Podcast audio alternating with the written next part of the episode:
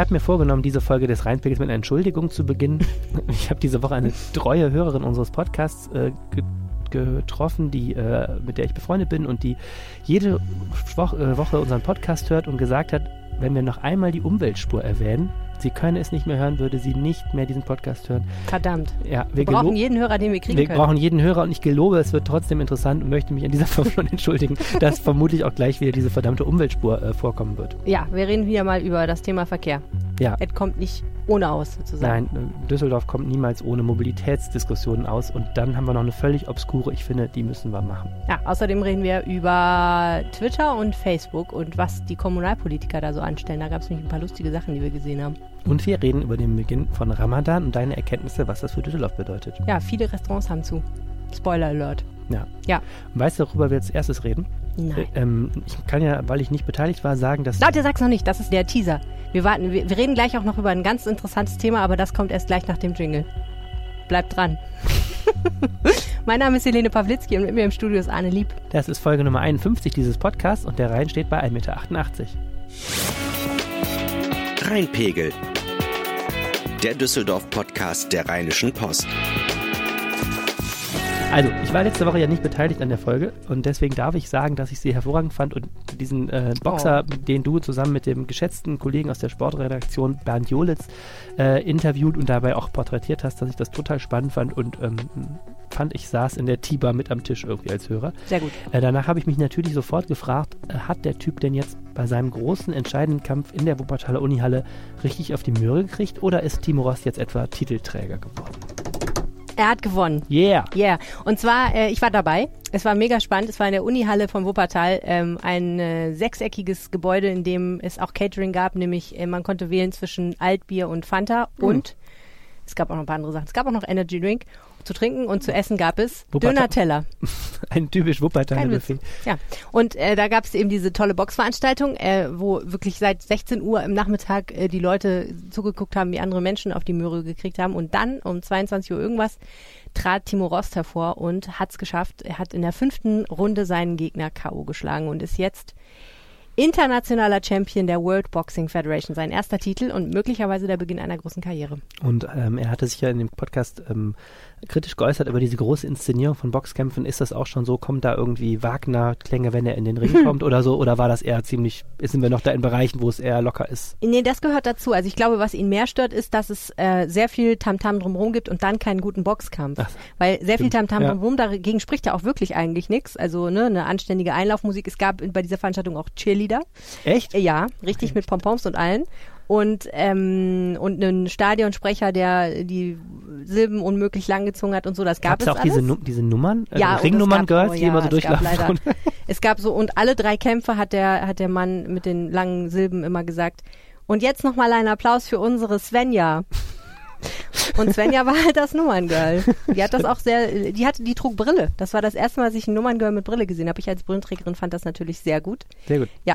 Und äh, ja, Timo Rost hat, ähm, fand ich, also ich meine, ich verstehe mittelmäßig viel von Boxen, aber ähm, was ich so sehen konnte, war einfach, äh, er war, ähm, er hat sich in den ersten zwei Runden ein bisschen zurückgehalten. Da habe ich gedacht, oh war ja, kriegt er jetzt richtig auf die Glocke. Äh, aber kriegte er nicht, sondern äh, war einfach ein bisschen vorsichtig, hat sich das mal so ein bisschen angeguckt. Und äh, ab Runde drei merkte man sehr deutlich, dass der einfach eine unheimlich gute Konstitution hat. Zumindest im Vergleich zu seinem Gegner, der dann schon ziemlich am Schnaufen war. Und, Bisschen viel ähm, Döner-Teller vorher probiert nee, hat. Nee, nein, nein, das kann man so nicht sagen. Also der war jetzt schon ein ernstzunehmender Boxer und so, aber ähm, der hatte einfach nicht die Form, die Timo Ross dann tatsächlich an dem Tag hatte. Und äh, das hatte der ja auch im, im, Podcast angekündigt, dass er einfach so fit ist wie nie und so. Insofern hat man einfach gemerkt, irgendwann war dann die Luft raus und in der fünften Runde hat er ihn dann auf die Matte gehauen und die Fans, die da waren, das sollen so 400, 500 gewesen sein aus Düsseldorf, beziehungsweise wo auch immer her, äh, waren, haben ihn frenetisch gefreut. Schön, freut mich. Vielleicht äh, gucke ich mir auch wirklich mal äh, den nächsten Kampf an. Irgendwie hat das richtig Lust auf Boxen gemacht. Ja, Boxen Also super. auf Boxen zugucken hat das gemacht. Das ist auf jeden Fall ja. äh, sehr spannend. Man äh, hängt sozusagen am Sabberfaden des Gegners, wenn ja. er so ja, wir, äh, Düsseldorf ist äh, auch aus anderem Grund diese Woche berühmt geworden. Wir haben die äh, wahrscheinlich äh, wahnsinnigste politischste Forderung äh, in ganz Deutschland zu vermelden gehabt diese Woche. Ich glaube, kein äh, Nachrichtenportal in ganz Deutschland hat nicht darüber geschrieben, dass Düsseldorf angeblich Parkgebühren für Fahrräder einführen will.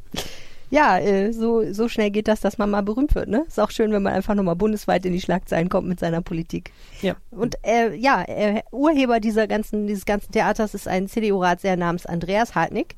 Ähm, ich persönlich hatte so mittelfiel mit dem zu tun, aber du natürlich äh, qua deiner Tätigkeit als kommunalpolitischer Berichterstatter schon sehr, sehr viel. Was ist denn das für ein Typ?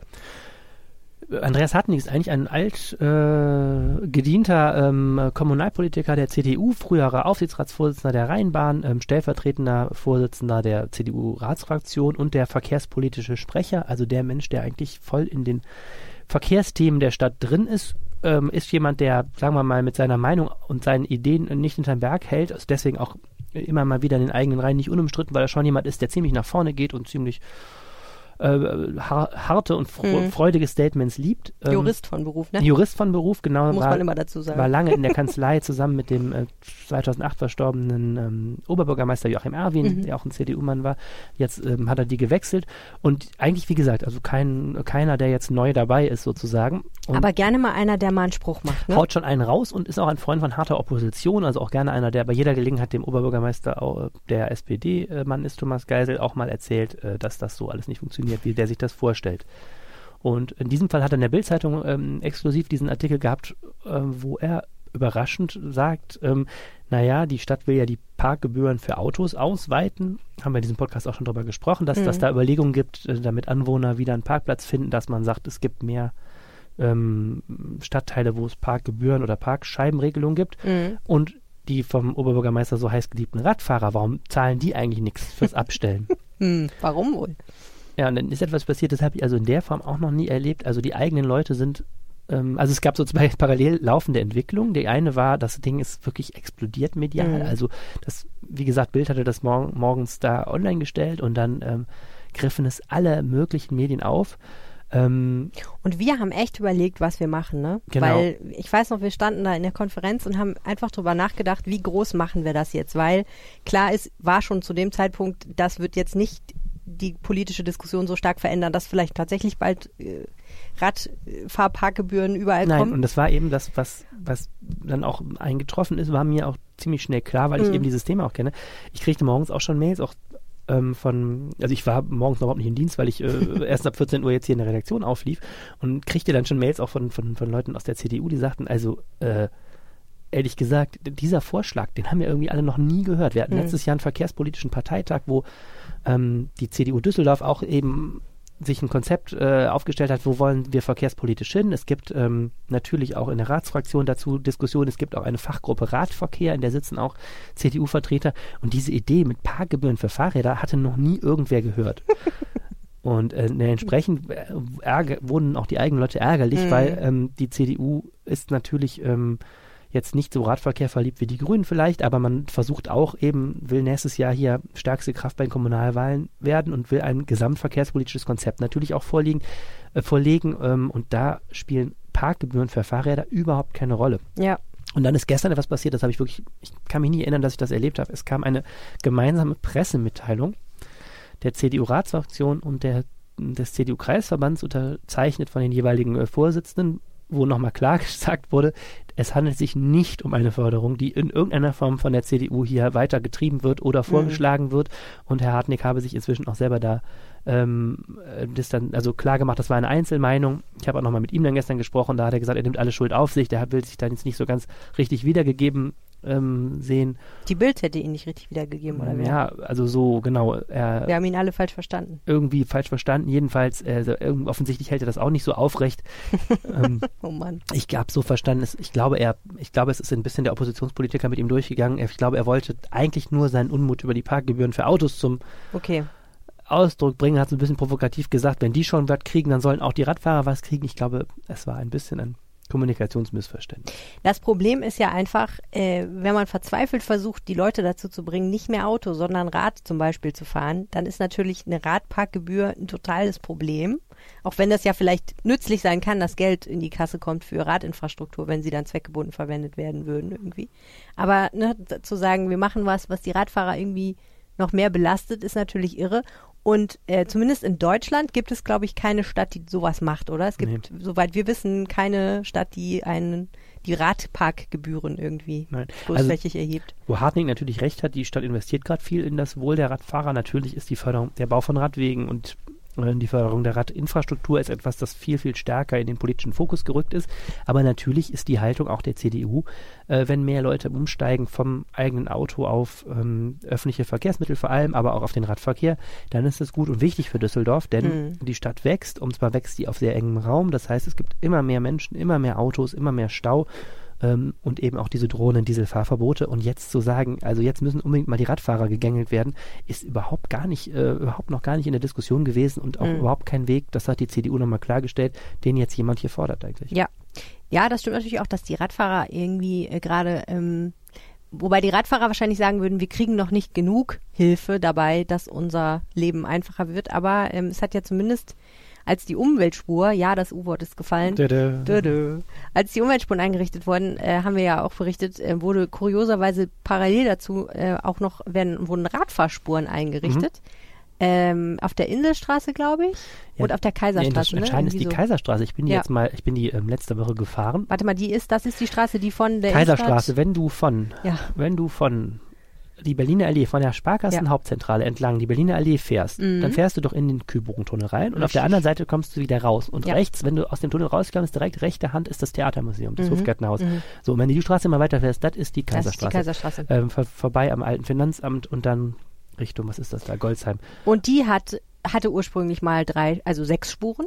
Mhm. Und jetzt hat sie für Autofahrer nur noch vier und zwei Spuren für Radfahrer. Mm, Ja, nee, auf der einen Seite ist der noch nicht fertig. Also so, bis okay. jetzt ist der, der, auf der einen Seite ist auch teilweise ein bisschen Radweg, aber der impo- imposante Radweg ist stadtauswärts, also wie ich gerade beschrieben habe, der startet hinter dem Theatermuseum und geht dann da Richtung. Mhm. Es ist noch nicht Aber ganz- jedenfalls eine es von drei Spuren, am Ende, aber eine ist von drei Autospuren ist zur Radspur geworden. Ja, da dürfen auf. nur noch Radfahrer fahren. Ja, und ähm, ich bin jetzt also Rad, mal entlang gefahren mit dem Rad die Woche, Mhm. ähm, weil ich konnte, war so fasziniert, dass ich selber nicht glauben konnte, habe mich zurückgefahren, habe mein Handy genommen und mir die selber nochmal gefilmt, weil ich dachte bestimmt, ähm, und hat dann hinterher auch wieder keinen interessiert, aber ich habe sie mir mal gefilmt, weil die ist äh, nicht, die ist ungefähr Sattelschlepper breit. Also du Ja. kannst da mit dem Rad, glaube ich, also du kannst dich Kannst quer mit dem Rad da drauflegen. So. Mhm. Und ähm, das sieht total irre aus. Äh, warum macht man so viel Platz für eine Radspur? Und der Gru- Hintergrund ist eben, dass da ja auf der Kaiserstraße auch mal eine Umweltspur entstehen soll.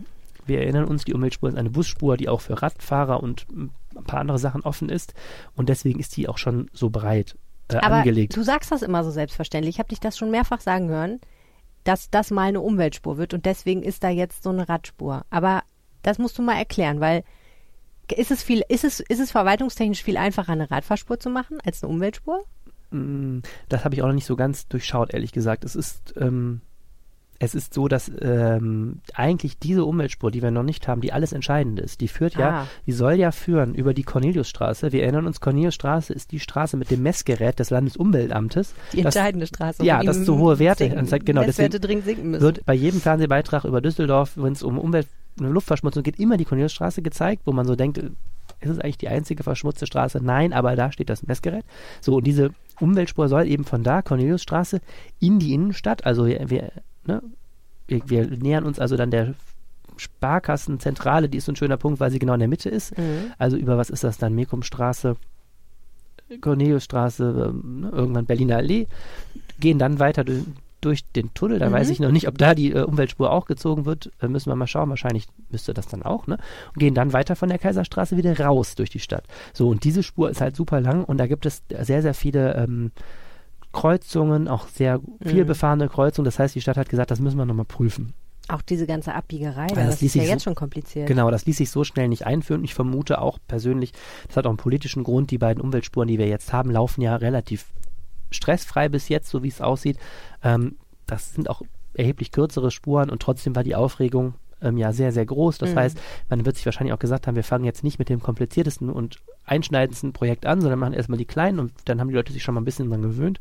Und das soll jetzt kommen. So. Und deswegen ist, äh, ist dieser Radstreifen, der da eingeführt wurde, der scheint unproblematischer zu sein, schon mal so ein bisschen ein Vorgriff. Ja. Und ähm, also nochmal, ne, man kann ja als Autofahrer über die Umweltspur schimpfen, wie man will. Äh, ich rate jedem, der ein Fahrrad hat, fahrt sie mal ab. Es ist schon echt ein äh, erhebendes Gefühl, auch auf der Prinz-Georg-Straße, wenn mal auf links der der, äh, der Autoverkehr so mit Tempo 30 irgendwas, Tempo 20 sich da entlang schiebt und man rechts so schön im 21. Gang auf dem Fahrrad alle überholt, das ist schon für Radfahrer ein wahnsinniger Streckenvorteil. Ähm, ich muss gerade die ganze Zeit, habe ich mich gedanklich daran festgehakt, dass du gesagt hast, vielleicht ist ja auch die Umweltspur dann im Tunnel. Ja, das ist mir lustigerweise jetzt erst beim Sprechen auch aufgefallen. Aber dann würden ja Fahrradfahrer durch diese komische Unterführung, diesen komischen Tunnel da fahren. Ja, du kannst ja auch, also oben kannst du sie auch nicht entlang führen, dann müssen sie ja die Shadowstraße kreuzen. Also du musst die entweder auf, vielleicht ist das auch das Problem, auf das wir noch keiner zu sprechen Oh mein kommt. Gott, vielleicht haben wir gerade, Vielleicht haben wir gerade die Umweltspur äh, das müssen wir mal beseitigt. fragen, Ja, müssen beseitigt. Aber wir, Kenne ich aber einige Hörer, die es auch nicht so gut finden würden, wenn wir das täten. Ja, unser, unser, ähm, also ich habe den Eindruck, die Rheinische Post ist äh, eine von der von den Lesern her, ähm, von den Leserbriefen, die kommen her, ähm, noch so zwei Drittel, ein Drittel eine Autofahrer-Zeitung.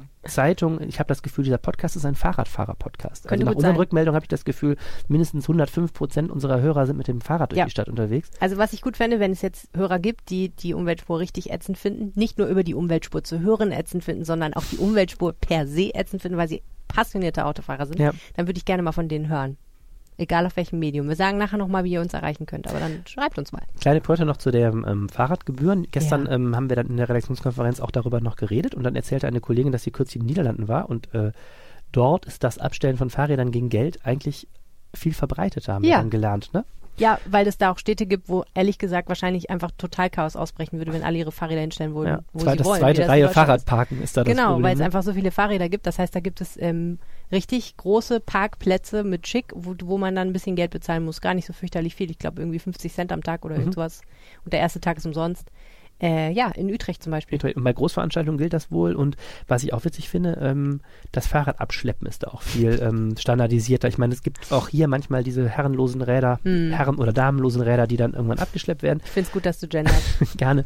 Und ähm, die, da ist es aber wohl so, da kriegst du so eine Banderole dann drum, wenn dein Rad irgendwie im Weg steht Ja. und dann warten die drei Tage und dann wird es abgeschleppt und dann musst du es auch gegen irgendwie 20 Euro wieder auslösen bei dem städtischen Fahrraddepot. Oh Mann. Also dann wird da auch wahrscheinlich so ein Wagen vorfahren und jemand macht so eine Manschette dran und dann Hm. wird das auf so einen Wagen gezogen und äh, wie bei Autos oder Manchmal denke ich mir, wenn, was wäre, wenn wir in einer Stadt leben würden, wo es gar keine Autos mehr gäbe und nur noch Fahrradfahrer. Das würde ganz neue Probleme hervorrufen. mhm. Also man muss ja nicht so tun, als ob nicht Fahrradfahrer auch Probleme machen. Ja. Es ist auf jeden Fall, ähm, was ich krass finde, wenn du in Kopenhagen Auto fährst, was ich kürzlich getan habe, Mhm. Und Da musst du dich als Deutscher erstmal dran gewöhnen, da fliegen da hunderte Fahrradfahrer aus allen Richtungen an dir vorbei irgendwie. Da werde ich schon per se total nervös, wenn man das aus Deutschland überhaupt nicht kennt. Also Ja. ähm, ich, Ja, und die sind ja auch so schnell und dann tauchen die auf einmal so auf und dann sind, also ich, ja, Macht mich auch aus allen. Richtungen, dann sind die da so selbstbewusst auch irgendwie. ja, das ist echt unmenschlich. krass, echt, ja, es geht gar Die nicht. lassen sich gar nicht so an den Straßenrand drängen wie hier. Ne? Nein, aber es ist, ähm, ja, es ist spannend. Äh, das Thema ist aber wahrscheinlich jetzt noch kein Düsseldorfer Thema, dass wir solche Massen von Fahrrädern haben, dass sie den öffentlichen Raum lahmlegen. Das Ja. ist eben eher momentan ein Autoproblem und ja, darüber werden wir mit Sicherheit noch im Sommer reden, denn dann sollen die ersten Vorstöße zum Thema Parkgebühren in Wohnstadtteilen kommen und das wird Spaßig. Leser und auch Nichtleser und Hörer und Nichthörer dieses Podcasts äh, auch nochmal mit Sicherheit sehr bewegen. Okay, ich bin gespannt. Dann wird auch, wenn auch äh, die sozialen Netzwerke von diesem Thema explodieren. Oh, das ist die Überleitung jetzt Das zum ist die. Überleitung Mhm. zum nächsten Thema. Ähm, wir haben uns gedacht, wir gucken uns mal an, ähm, wie sind eigentlich die Kommunalpolitiker auf Twitter und Facebook unterwegs. Und? Ja, unterschiedlich. Also äh, erstmal habe ich festgestellt, ähm, Twitter logischerweise ist ja eher so ein Hauptstadtblasen, Journalisten, Politiker-Tool. Das heißt, die Politiker aus Düsseldorf, die eher so, also zum Beispiel die Bundestagsabgeordneten und auch ein bisschen die Landtagsabgeordneten, die sind eher so auf Twitter unterwegs und ähm, auf Facebook ist dann wesentlich mehr los. Facebook, Und Facebook ist das Medium für die Provinzpflänzchen dann, äh, die, Ja. noch, die noch nicht in, zu der Berliner Hauptstadt ähm, Ist vielleicht ein Stück weit so, weil ganz ohne, ohne Witz, also ich meine, äh, die Durchsetzung mit Twitter ist halt immer noch am größten unter Leuten, die sowas machen wie wir, irgendwas mit Medien oder irgendwas mit neuen Technologien Mhm. oder irgendwas mit Politik und ich glaube, Wissenschaftler sind auch noch viel auf Twitter unterwegs, aber ähm, ich glaube, der normale Mensch, was will der auf Twitter? Das geht einem viel zu schnell, das tackert einem irgendwie so die, die Nachrichten um die Ohren, da wird man ja ganz nervös bei. Mhm. Ich habe ganz lange äh, Seminare gegeben für Mitarbeiter von Bundestagsabgeordneten zum Thema Social Media. Mhm. Und es war mal ganz interessant. Ähm, das war, boah, wie lange ist das her? Vier Jahre oder so, würde ich sagen. Und äh, damals zumindest war es noch so, dass ähm, die allermeisten Bundestagsabgeordneten bereits eine Facebook-Seite oder ein Facebook-Profil hatten, aber ganz viele nicht getwittert haben und die Mitarbeiter auch alle gesagt haben, boah, nee, ey, Twitter, das ist uns echt zu anstrengend, weil meistens müssen ja die Mitarbeiter das machen. Und nicht unbedingt die Politiker selber. Ja, auf jeden Fall habe ich mir da mal so ein paar Profile angeguckt und ähm, habe ein paar Kuriositäten entdeckt. Unter anderem äh, habe ich festgestellt, dass unser Ordnungsdezernent Christian Zaum, der mal äh, Geschäftsführer der CDU-Ratsfraktion war, ähm, ein Twitter-Profil hat, von dem er gar nichts weiß. Okay. Was twittert er da so? ähm, er hat genau drei Tweets abgesetzt. Äh, der erste lautet, ähm, warte, ich lese vor. Äh, bin ich wirklich im Web 2.0 ange angelangt? Fragezeichen, Wahnsinn, Ausrufezeichen. Hallo Welt. Hallo Welt. Und äh, danach hat er noch zweimal im Jahr 2015 oder er, nicht er wahrscheinlich, sondern jemand anders ähm, für ein äh, irgendwie merkwürdiges Fettverbrennungsmedikament geworben und danach nie wieder was getan. Und ähm, man findet dieses Twitter-Profil auch nicht auf Twitter. Also wenn man Christian Zaum auf Twitter sucht, findet man das nicht, sondern nur wenn man Christian Zaum Twitter googelt, was ich mal gemacht habe, weil ich das immer noch den einfachsten Weg finde, wenn ich selber twittere und Mhm. jemanden markieren will, um äh, die Profile zu finden. Lustig. Ja, witzig. Er wusste davon auch selber nichts, habe ich mittlerweile festgestellt. Und Okay. äh, hat dann offenbar haben ihn Leute darauf angesprochen, ohne dass er den Artikel gelesen hatte, was ihn sehr verwirrt hat, weil die haben irgendwas über Fettverbrennung erzählt. Und, ja, also Ja. mir tat's ein bisschen leid, weil ich dachte irgendwie, er weiß das vielleicht. aber, Aber, jetzt wissen wir, er ist ja auch sehr schlank. Jetzt kennen wir sein Geheimnis. Absolut, ja. ich glaube, sein Geheimnis ist Sport. nein, nein, äh, Christian Zaum ist ein super Typ, aber das mit Twitter, das muss er nochmal lösen. Ich glaube aber auf Facebook ist er relativ aktiv, ne? Das hab ich mir Ja, gar nicht so genau äh, ja, ja, doch, da aber so, da aber sehr, sehr arbeitsmäßig. Also wenig, es geht weniger um Sport als um, er lobt da manchmal zum Beispiel die Mitarbeiter des Ordnungsamts, für die er zuständig ist oder so. Das sind so sehr, ist sehr staatstragend vom, Ja. vom, vom Profil her. Ja. Was ich auch witzig fand, war das Twitter-Profil unseres Oberbürgermeisters, Thomas Geisel. Mhm. Der twittert im Team und das merkt man auch total. Das merkt man ja fast immer bei den Politikern. Die Team-Tweets, die sind dann immer total Mhm. staatstragend Ja, genau. und man, ne, vollständige Sätze und so und alles korrekt. Und, äh, und mehr oder weniger so kleine Pressemitteilungen. Und äh, wenn er dann selber twittert, dann sind das meistens eher so persönliche Sachen, die er macht. Also er war zum Beispiel auf einem Bob Dylan-Konzert und hat da den BAP-Frontmann Wolfgang Wolfram, Wolfgang, oh Gott, Wolfgang. Wolfgang Niedecken getroffen. Ähm, und das hat er dann getwittert. Aber Echt? lustigerweise Das habe ich klingt noch das. gar nicht gesehen, ist ja lustig. Echt nicht? Muss mal gucken. Ah, es ist schon eine Weile her. Ähm, auf jeden Fall ähm, klingt das bei ihm trotzdem immer noch so, als wäre er, äh, als wäre er Bürgermeister, Oberbürgermeister. der- also jeder, er kriegt immer die Verbindung hin irgendwie zu Düsseldorf, tolle Stadt oder Sportstadt Düsseldorf oder was auch immer. Aber es ist interessant, ähm, jetzt wo du das sagst, ich finde das, also der Vorgänger als Oberbürgermeister Dirk Elbers war als kein, überhaupt kein Mensch, der, ich glaube, der hat so ganz im Wahlkampf, bevor er abgewählt wurde, hat er das erste Mal sich so ein Facebook-Profil anlegen lassen, aber der war so überhaupt niemand, der das genutzt hat. Und unter, Mhm.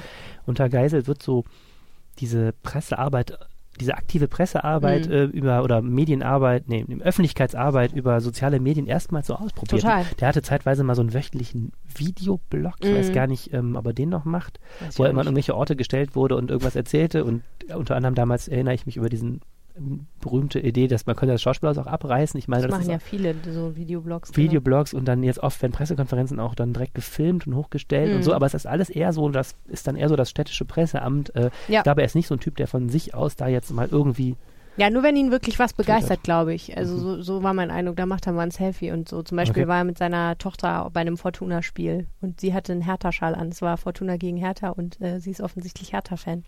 Gut, aber macht er das dann mal. selber oder hat er dann, ich weiß es gar nicht. Doch, das glaube ich schon. Also das, hat- das sah so aus, als ob er das selber gemacht hat. Was weiß ich, aber ich glaube nicht, dass er noch jemanden dabei hat oder hinterher seine Selfies abgibt und sagt, hier, macht was draus. Hast du denn Politiker vorstellen. gefunden, die so richtig leidenschaftlich selber ihre sozialen netten Medien pflegen?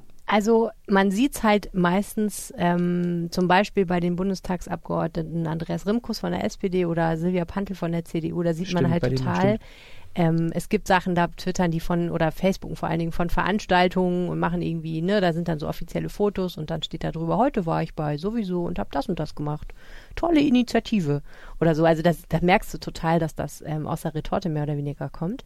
Äh, und wenn die dann aber politisch was begeistert oder betrifft oder betroffen macht oder nicht so äh, gut die das finden, dann, dann werden sie auch sofort leidenschaftlich und dann äh, werfen sie auch Mhm. gelegentlich sämtliche Regeln des Satzbaus über, über Bord und der, der Zeichensetzung. Was ich spannend finde, weil du ja vorhin äh, Andreas Hartnig äh, äh, haben wir ja gesprochen über ihn ähm, und du hast gesagt, äh, der nimmt diese Oppositionsrolle auch sehr ernst und das ist witzig, dass das mittlerweile auch kommunalpolitisch stattfindet, dass es so, so richtige äh, Social Media äh, Feuds sozusagen Mhm. gibt um Themen. Zum Beispiel ähm, der CDU-Chef von Düsseldorf, Thomas Jatzombeck, der hat ja mal auf Facebook ähm, einen Post gemacht, in dem er äh, Thomas Geisel vorgeworfen hat, mehr oder weniger, er hätte den Ex-Rheinbahn-Chef Mhm. ähm, vor allen Dingen deswegen geholt, weil das ein Studienfreund von ihm sei.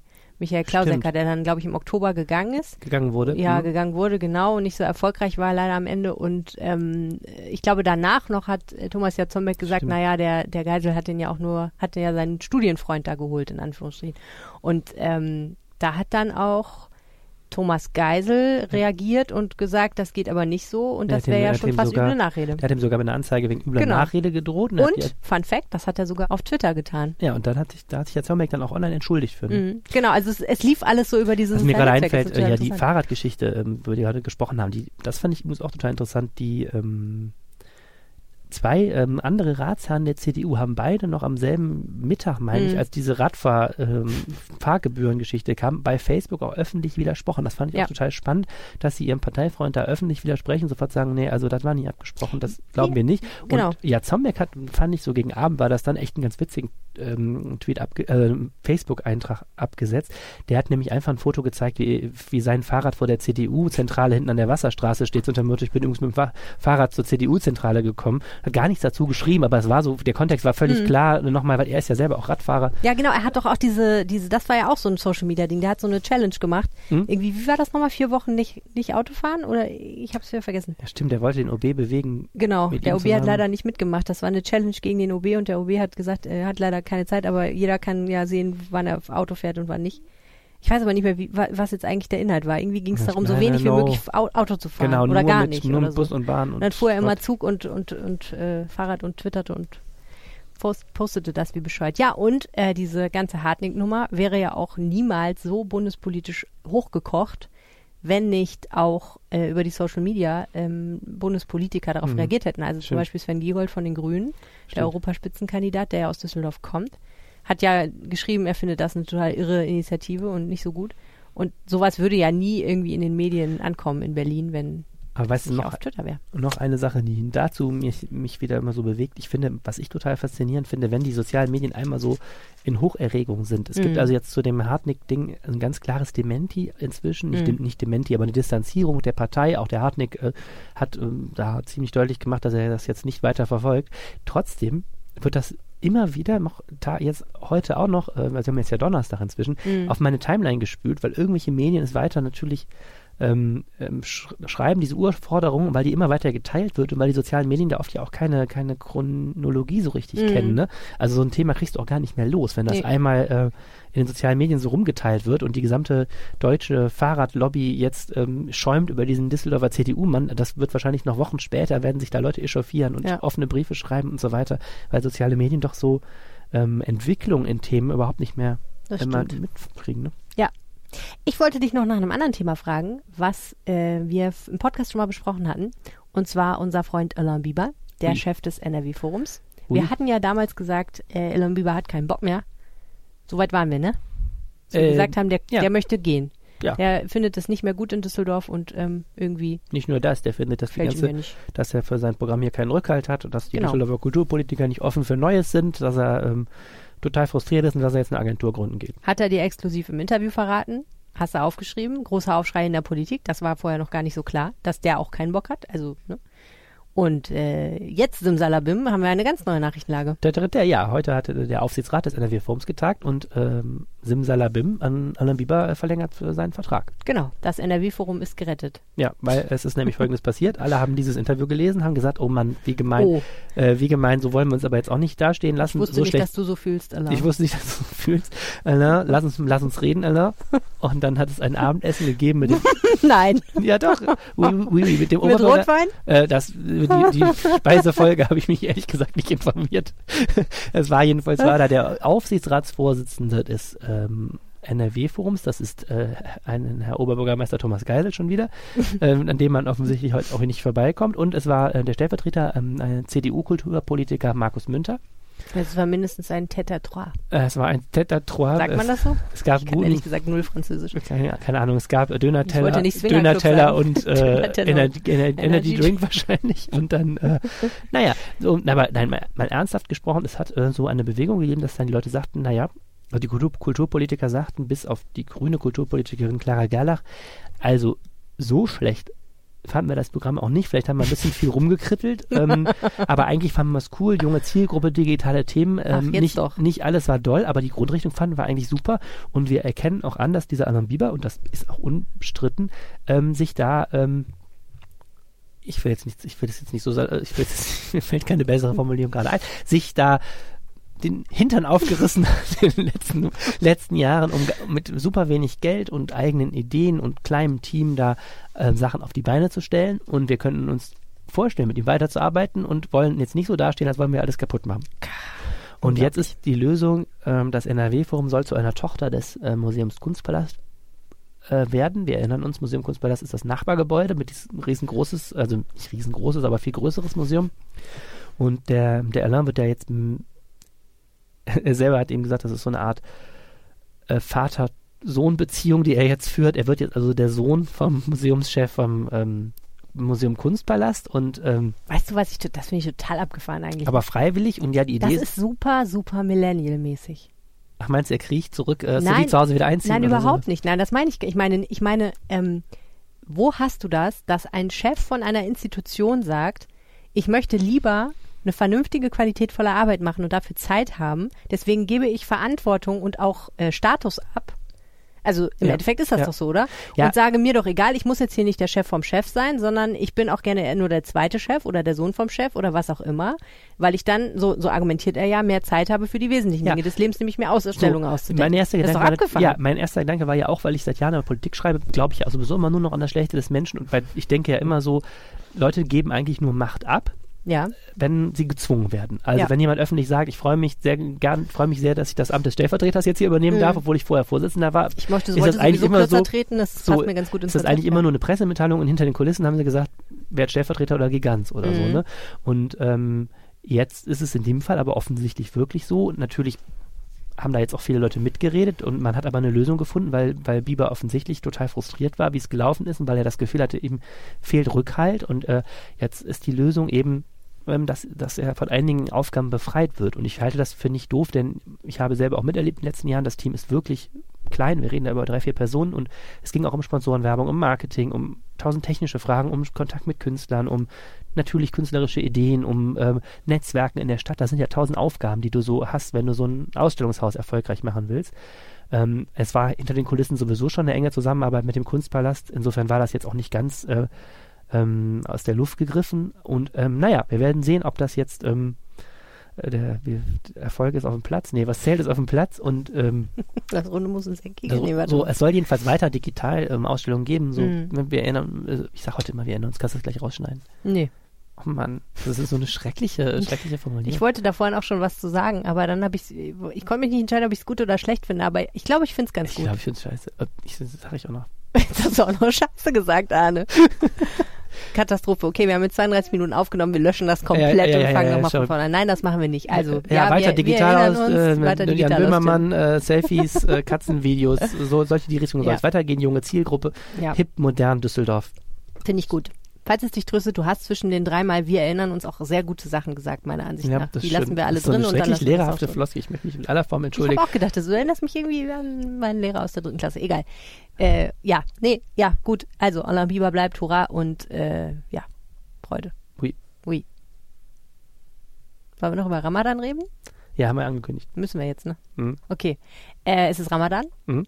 Ähm, und ich wohne ja jetzt, dritte, wissen die Leute schon seit dem letzten Podcast, in Oberbülk.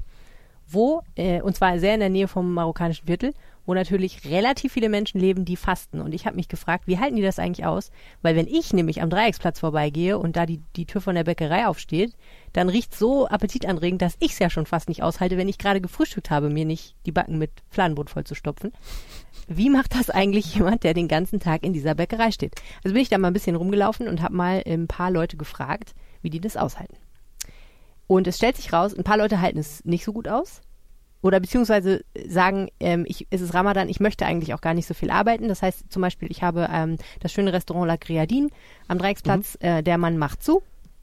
Der macht zu, Ja, weil das der macht aussetzt. Ramadan zu. Nein, ja, aber das, die so Kunden hat er das wahrscheinlich nicht Kunden gesagt. doch auch fast. Genau, er hat ne? gesagt, äh, es lohnt sich für, wahrscheinlich für mich auch nicht, wobei es immer wieder Leute gibt, die mich in der Zeit anrufen und sagen, warum hast du nicht auf? Äh, mutmaßlich Leute, die nicht fasten. Aber ähm, er sagt halt, ich äh, verbringe diese Zeit mit meiner Familie. Für mich ist das auch eine wichtige Zeit. Ich möchte dann nicht so viel arbeiten Ja. müssen. Ich vermute, es ist auch nicht so toll, irgendwie so viel arbeiten zu müssen, wenn man echt auf wahrscheinlich schon ein bisschen auf dem letzten Loch pfeift. Der arbeitet So. auch ganz schön da, ne? Der arbeitet wahrscheinlich auch sehr viel, genau. Also ich ich meine, das gilt auch für die alle dann. Die stehen ja alle selber hinter mal, der wenn der Theke. da so rumläuft in dem Laden, der hat viele Tische und auch wirklich so ein bisschen das NRW-Forum unter Genau. den Dann war ich noch in so einem Imbissgrill. Den Mann habe ich da auch zufällig getroffen. Ich hatte auch totales Reporterglück. Ich bin da einfach hingelaufen, habe den Zettel an der Tür gesehen, wir haben zu. Und dann drehe ich mich um und vor mir steht der Inhaber vom Grenadin und steigt gerade mit seinen Eltern in ein Auto und will losfahren in den Urlaub oder wo auch immer hin. Und äh, bei, bei dem anderen war das auch so, dass äh, der Inhaber da gerade aus der Tür kam und äh, sich verabschiedete so. Aber äh, jedenfalls, genau, ähm, auch die sagen, nö, ähm, es lohnt sich nicht so richtig, weil tagsüber einfach nicht so viele Leute kommen, abends haben wir nicht auf. Insofern, die machen zu. Die Lebensmittelhändler dagegen freuen sich sehr über den Ramadan, denn die haben mehr Umsatz im Ramadan. Echt? Weil Ja. abend, abends dann so viel getaffelt wird. Der Mann, den ich da gesprochen habe, der da einen schönen großen Supermarkt hat, der sagt, die Leute kaufen mehr, weil sie so viel Hunger haben. Ach so, das ist die alte, der alte Abnehmtrick, Mhm. man soll nie hungrig einkaufen Mhm. gehen, ne? Naja, ein Abnehmtrick ist es nicht, glaube ich, nur ein Nicht-Zunehmtrick. ja, das fand ich total faszinierend. Also er hat gesagt, ähm, die Leute, erstens natürlich, es gibt diese Festessen abends und zweitens natürlich, wahrscheinlich, wenn einem wirklich der Magen knurrt, dann kauft man auch anders ein. So, und dann kauft man vielleicht, dann hat er gesagt, wir verkaufen mehr Datteln, weil das die Fastenbrechspeise ist. So. Also ich habe sehr, sehr viel gelernt. Und dann habe ich noch einen dritten Gemüsehändler gefragt und der hat gesagt, ist überhaupt kein Problem hier zu stehen und die leckeren Sachen zu verkaufen. Fasten ist im Kopf. Ne? Für deine nächste Diät. Alles klar. Nicht, dass du es nötig Wie hättest. lange geht Ramadan noch? Geht noch bis zum 4. Juni. Ah ja, Ist noch eine Weile. okay. Das Okay. war ein äh, echter Rundumschlag zu allen Aspekten Düsseldorfs heute, von Social Media über Verkehr bis zu Ramadan. Genau, und jetzt haben wir noch Boxen, das, war, Boxen, ging heute ja. richtig quer. das richtig Beet. quer. Wir haben alles. Kultur, Sport, Essen, Nicht-Essen Nicht essen. Einkaufstipps. und Verkehr. Und die Umwelttour. Und jetzt haben wir noch das Wetter für euch von unserem Freund, dem Wetterstruxi. Hallo, der Wetterstruktur hier. Liebe Grüße nach Düsseldorf und ich äh, melde mich nochmal zu dem aktuellsten Wochenendwetter. Und da sieht es im Moment so aus, dass wir am morgigen Freitag einen relativ schauaktiven Tag erleben werden. Es wird auch immer wieder zu Starkregen und Gewittern kommen. Ähm, wobei das natürlich in Anführungsstrichen gesetzt, denn äh, Schauer sind immer eine lokale Geschichte und dementsprechend gibt es keine Garantie für Starkregen und äh, Gewitter. Es könnte aber passieren, dass äh, sich solche Ereignisse auch über Düsseldorf dann äh, hier herablassen. Ähm, am Samstag wird es wohl im Moment so sein, dass wir einen eher wolkenverhangenen Himmel haben werden. Wenn das Tief, was für die Wolken zuständig ist, aber 50 Kilometer weiter nördlich ziehen wird, wie die aktuellen Prognosen das äh, hervorsehen oder berechnen, ähm, dann wird es wohl eher so sein, dass wir ähm, relativ starken Dauerregen über den gesamten Tag. Das heißt, der Samstag ist noch relativ unsicher. Sonntag beruhigt sich das Ganze, die Sonne kommt wieder heraus und ähm, wir werden einen äh, weitestgehend sonnigen Tag mit einzelnen Wolkenfeldern äh, bekommen. Die Temperaturen liegen so im Groben bei 14 bis 15 Grad und die neue Woche sieht aktuell sehr sonnig aus und sehr äh, warm aus. Mit den Eindrücken, auch wenn jetzt ein paar Autos vorbeigefahren sind, äh, sende ich liebe Grüße auch an Helene und an Arne und äh, wir hören uns demnächst wieder. Bis dann. Tschüss. Das war das Düsseldorf-Wetter vom Wetterstruxi. Wenn euch gefällt, was der so zu sagen hat, der macht nämlich immer einen tollen Wetterbericht für Düsseldorf, dann schaut doch mal auf seiner Facebook-Seite vorbei. Da könnt ihr dann immer aktuell das Wetter lesen. Äh, Der macht das sehr regelmäßig. Und wenn ihr uns auch anrufen wollt, um uns was zu erzählen, es muss nicht der Wetterbericht sein, es kann auch was anderes sein, was interessant ist, dann erreicht ihr uns unter 0211 9763 4164. Möchtest du noch sagen, so. wo man uns noch erreichen kann? Oder hast du gerade keine Lust? Ich habe gerade die Telefonnummer vom Ja, Anrufbeantworter ja, was muss denn jetzt noch gesagt werden? Äh, die E-Mail-Adresse? Ihr könnt uns auch eine E-Mail schicken und zwar an die Adresse düsseldorf mit ue at rheinische-post.de. Ihr könnt uns über Twitter erreichen. Helene heißt at Helene Pawlitzki in einem Wort. Ich heiße at Arne Lieb in einem Wort. Christian Zaum heißt nicht Ed Christian Zaum. Christian Zaum besser nicht, Nicht antwittern. Christian Zaum anzutwittern, Mhm. das hat keinen Zweck. Der verkauft euch nur Fettverbrennungsmittel und da Ramadan ist, braucht ihr das gar nicht. Äh, und ihr könnt uns über Facebook schreiben. Unsere Facebook-Seite heißt RP Düsseldorf. Ja, das sollten, sollte ausreichen. Wir äh, hören uns wieder in der kommenden Woche und Hurra. wünschen euch ein schönes Wochenende und eine schöne Woche. Bis dann, ciao. Mehr bei uns im Netz www.rp-online.de